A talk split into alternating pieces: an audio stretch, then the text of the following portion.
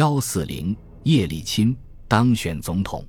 一九九一年四月二十四日，即戈尔巴乔夫在中央全会上击退反对者的同一天，叶利钦越过了他成为总统的另一个障碍。俄罗斯最高苏维埃通过了总统和副总统选举法案。任何能征集到至少十万俄罗斯公民签名的候选人都可以参加六月十二日的选举。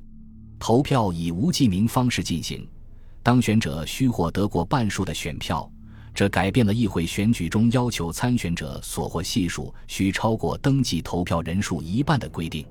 法案进一步规定，总统任期五年，在任期间需终止在政治党派和公共社团中的成员资格。同时规定。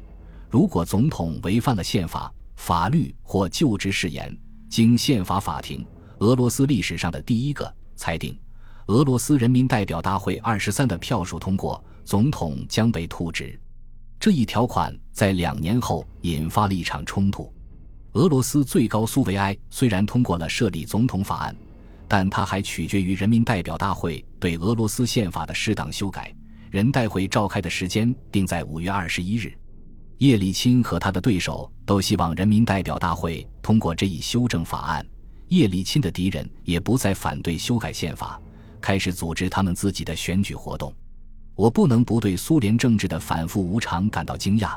几个月来，俄罗斯最高苏维埃和人民代表大会一直拒绝建立总统制，而且就在六周前，叶利钦还面临着被撤除议会主席职务的严峻考验。而现在，民意已毫无疑问地转到他这一边来，甚至对他的领导持怀疑态度的人也迫于民意而支持他。九加一协定和俄罗斯议会通过总统制法令后没几天，叶利钦结束了持续了将近两个月的矿工罢工，从而显示了他的政治实力。叶利钦向矿工们许诺接受他们的条件，把他们从联盟中央煤炭工业部的控制下解放出来。通过结束罢工，叶利钦为帕夫洛夫、戈尔巴乔夫缓解了一些直接的压力，但也显示出他们已不能离开他的合作。此外，如果中央经济管理机构不迅速取消的话，这种缓解也只能是暂时的。帕夫洛夫似乎从未认识到这一点，但戈尔巴乔夫似乎有一度已认识到了这一点。叶利钦挑选的竞选伙伴着实让很多人感到意外。因为他排除了曾给他不断支持的民主俄罗斯中的许多优秀领导人，而选择了阿富汗战争中的老兵亚历山大·鲁茨科伊。他曾在三月份叶利钦受到弹劾威胁时，率领民主派共产党员支持他。当时这看起来是很厉害的一招。多数军官本来是反对叶利钦的，但有了鲁茨科伊这一票，叶利钦可以希望吸引一些军人。甚至是仍在共产党内的温和的改革派。由于俄罗斯副总统和美国副总统一样，其职责规定非常含糊，看来谁当选副总统都不会有重要影响。因此，像许多美国总统候选人一样，叶利钦的选择建立在短期政治需求的基础之上。当俄罗斯总统提名候选人的角逐结束时，除叶利钦外，产生了五名候选人。尼古拉雷日科夫现在已从心脏病和在他看来是戈尔巴乔夫的背叛的痛苦中恢复过来，成为最难对付的对手。他似乎得到大多数共产党组织的支持，但也表现出失败者的形象。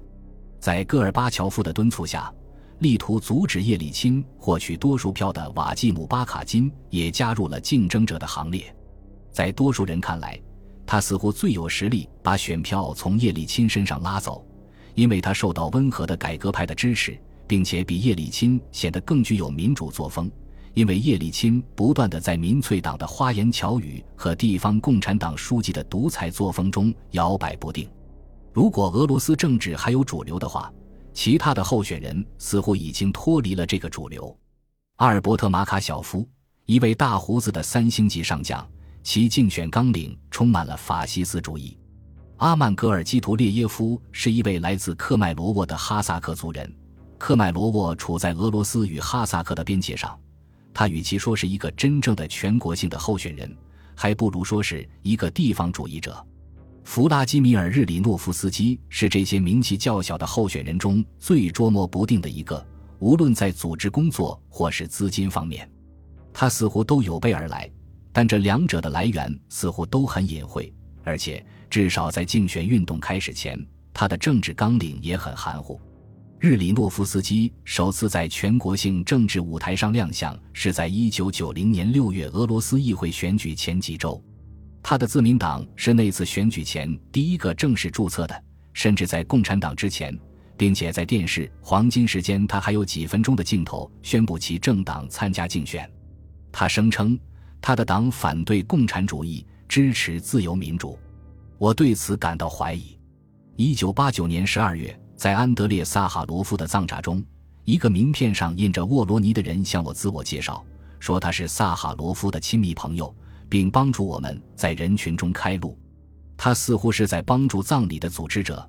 当叶琳娜·波娜邀请我们去墓地时，他主动向我的司机指路。我们在车上攀谈时，我断定他没有明确的职业。他五十刚出头，说是因残疾而退休，但究竟是什么残疾，他既没有谈，也看不出来。他自称是一个将遵循萨哈罗夫的理想的政党的组织者，但后来。当我问到叶琳娜·波娜是否认识他时，他断然声称他从来不是萨哈罗夫的朋友，而实际上是个骗子。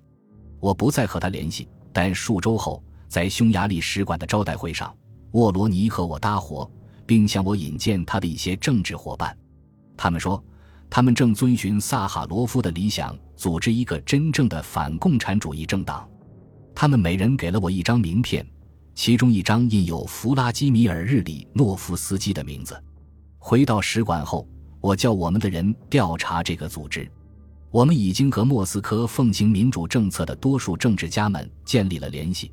我很奇怪怎么会漏掉了这一个。如果它真的存在的话，一方面他们的态度令人生疑，但同时我认识到我们并没有认识政治舞台上的每一个人，而新的领导力量可能来自社会的隐蔽之处。几天后，我得到了答案。当我们的人打听这个组织时，得到的回答是：多数负责任的俄罗斯政治家怀疑它是由克格勃或是由其中的某些人资助的，用来分散真正民主力量的选票。我指示我们的外交人员避免进一步与这个组织接触。我们的联系已受到在政治上相当活跃的苏联公民的紧密注视。没有理由再用我们的注意力为日里诺夫斯基的组织增添合法性了。一九九零年春天，苏联新闻界对日里诺夫斯基领导的党的重视程度似乎证实了我早些时候得到的报告。很明显，该政党在苏联官僚阶层中有实权在握的朋友，因为其他政党的注册困难重重，并总是被拖延，即使有机会上电视新闻，时间也少得可怜。叶利钦在俄罗斯建立民选总统职位的成功，对其他民主运动政治家们通过选举在低级别的组织任职是一个鼓舞。莫斯科和列宁格勒城市委员会的主席加夫里尔·波波夫和阿纳托利·索布恰克所在城市的市议会四分五裂，他们要想得到市议会的持续支持十分困难，因此他们建议修改城市宪章，经普选。而不是由委员会选举产生市长，两个城市都采纳了这个建议。选民在选举总统的同时，也投票选举市长。正如叶利钦正在准备用直选挫败他在俄罗斯议会里的对手那样，波波夫和索布恰克在他们管辖的城市里采取了同样的手段。竞选运动充满了活力，比以往的任何一次都更自由和更有效率。民主党派。团体和联盟除了在支持叶利钦问题上能够团结一致外，自身仍在继续分裂。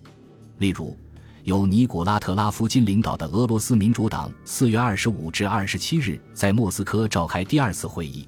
尽管他呼吁建立广泛的联合来支持叶利钦的候选人资格，还是遇到了来自象棋大师加里卡斯帕罗夫和群众示威活动最有能力的组织者物理学家阿尔卡穆拉谢夫的分裂活动。他们放弃与特拉夫金联合，而组成了自己的政党。